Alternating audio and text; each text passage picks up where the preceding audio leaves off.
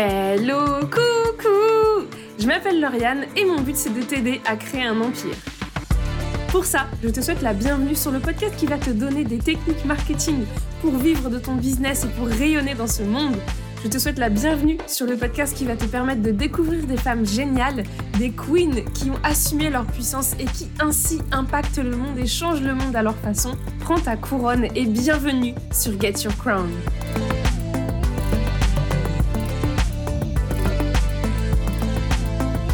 Hello, coucou J'espère que tu vas bien. Bienvenue dans un nouvel épisode de Get Your Crown.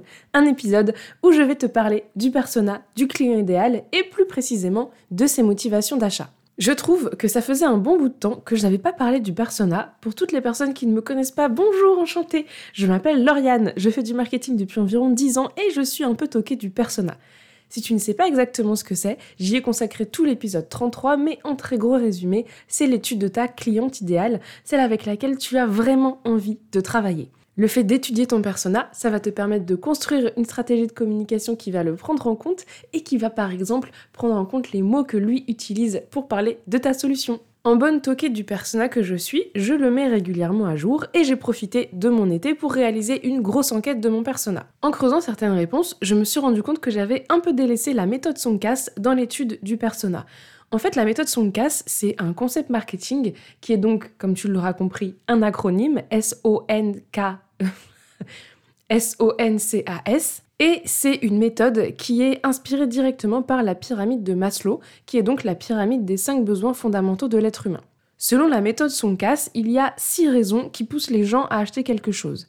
Il y en a trois qui sont rationnelles, la sécurité, le confort, l'argent, et trois qui sont irrationnelles, l'orgueil, la nouveauté et la sympathie. Et si je t'en parle, c'est parce qu'en allant creuser quelle est la plus grande motivation de ton persona, quelle est la plus grande motivation d'achat de ta cliente idéale, tu peux encore mieux communiquer parce que tu vas lui présenter les éléments qui sont nécessaires à sa prise de décision. Par exemple, si quelqu'un est motivé par l'argent, eh ben c'est une personne qui va sans doute chercher à savoir si elle est en train de faire le bon choix. C'est une personne qui va aller regarder les prix des différents concurrents. C'est une personne aussi qui sera plus à même d'acheter quand il y a une promotion.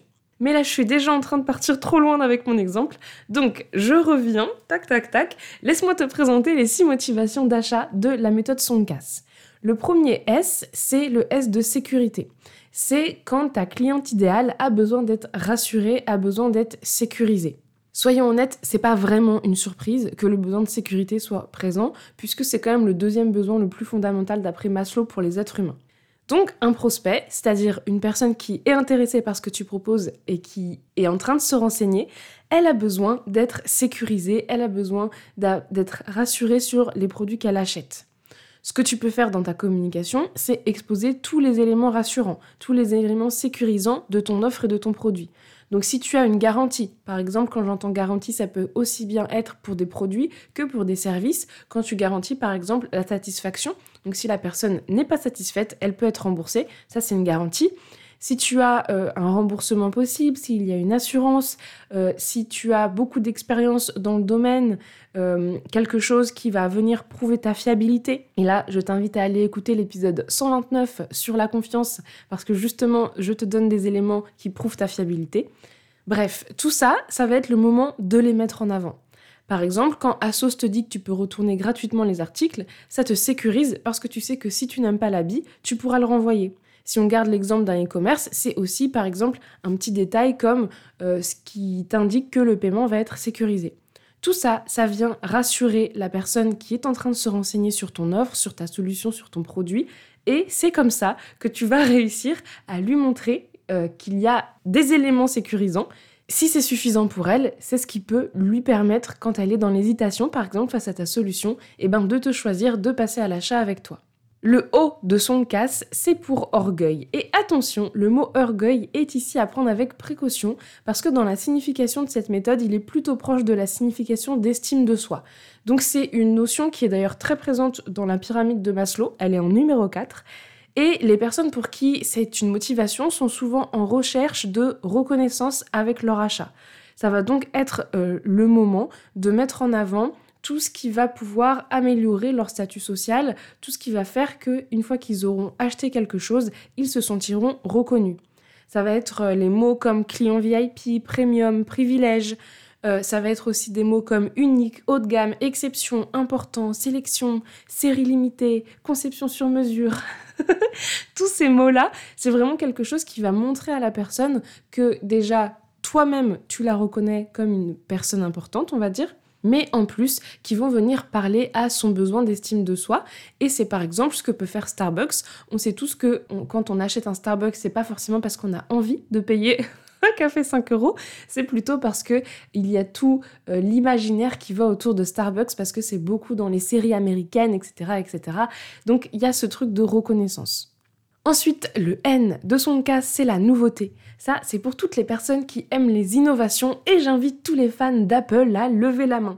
C'est un peu cliché, mais la nouveauté, c'est clairement la motivation numéro 1 pour le client idéal d'Apple. C'est tout ce qui est beaucoup mis en avant quand on voit les publicités des produits Apple. C'est vraiment le côté super innovant qui est mis en avant. Et ça va être pour les personnes qui aiment quand c'est nouveau, quand c'est innovant, les personnes qui vont faire la queue toute la nuit pour avoir le nouveau téléphone. Ça va être les personnes qui investissent dans le métaverse, par exemple. Mais ce sont aussi les personnes qui aiment avoir les infos avant tout le monde et qui apprécient le fait d'avoir une longueur d'avance. Donc, dans ta communication, tu peux mettre en avant, euh, si par exemple tu as une innovation technologique, si jamais, je sais pas, tu fais une crème pour la peau et qu'il y a une nouveauté vraiment incroyable dans la composition de la crème, ça va être ce que tu vas mettre en avant pour toucher ce genre de personnes.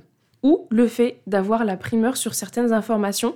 Euh, par exemple, je sais que dans tout ce qui est euh, NFT crypto-monnaie, eh ben, c'est un des arguments que les gens mettent en avant pour pousser les gens à s'inscrire à une newsletter, par exemple, ça va être bah, comme ça, vous serez informé sur toutes les nouveautés liées à cette crypto-monnaie.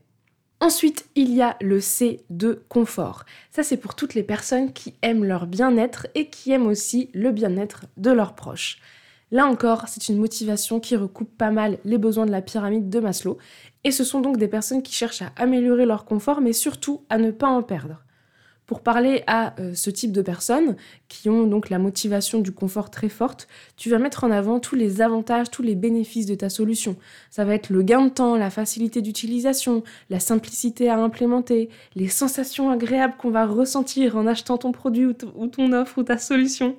Je pense par exemple à tout ce qui est physique, comme les odeurs agréables, la douceur sur la peau pour un vêtement mais ça va être également tout ce qui est un peu plus psychologique, donc sérénité, le calme, la détente, tout ça, ça va être des éléments qui viennent parler directement aux personnes pour qui le confort est important.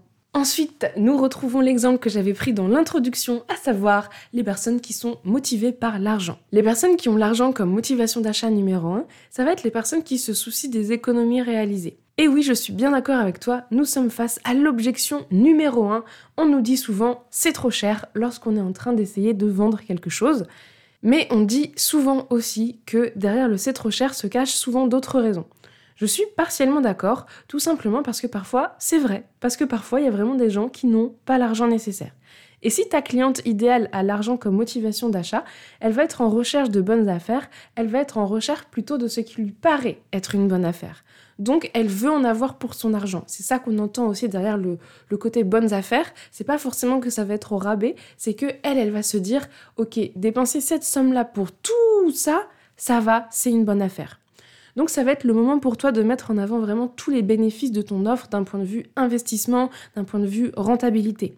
C'est par exemple quand on va te dire que tu vas régénérer l'argent que tu as investi en un mois. Donc par exemple, si je te dis euh, investis dans Comet à 888 euros et à la fin de Comet, tu auras déjà rentabilisé ton investissement parce que tu auras eu des clients à foison au point que tu auras rentabilisé l'investissement, et bien là, je vais jouer sur la motivation d'achat de l'argent. Ou ça va être par exemple quand on te dit investis maintenant pour gagner tellement plus par la suite.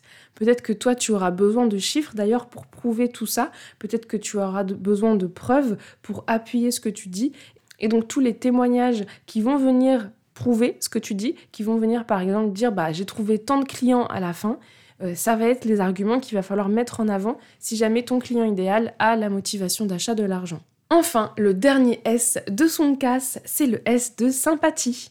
Ça, c'est toutes les personnes qui vont être portées sur l'humain, qui vont être portées sur la relation qu'il va y avoir. Cette motivation, c'est vraiment le customer care par excellence, le service client par excellence. Ce sont les personnes pour qui les valeurs de la marque, le lien avec la personne qu'elles ont au téléphone et qui vont l'accueillir sont super importantes. Typiquement, ce sont des personnes qui vont demander des appels découvertes pour voir si le feeling passe bien ou qui vont regarder toutes tes stories et échanger avec toi avant de passer à l'achat au-delà d'être aimable et bienveillant, parce que ça j'espère que tu le fais avec tout le monde, cette motivation, elle est surtout là pour te rappeler que tu dois aussi montrer qui tu es et les valeurs de ton entreprise, parce que les gens vont souvent acheter pour qui tu es. D'ailleurs, petite statistique intéressante, la méthode Soncas, elle est beaucoup utilisée auprès des commerciaux, et lors d'une étude en 2020, il y avait des commerciaux qui disaient que 63% des gens avaient la valeur d'achat sympathie en valeur d'achat numéro 1 et qu'ils avaient acheté parce qu'ils avaient eu une super bonne relation avec le commercial. Alors peut-être que en écoutant cet épisode, tu t'es dit que ce n'était que des vérités universelles et c'est pas faux quelque part puisque toutes ces motivations sont présentes chez nous, dans chacun d'entre nous.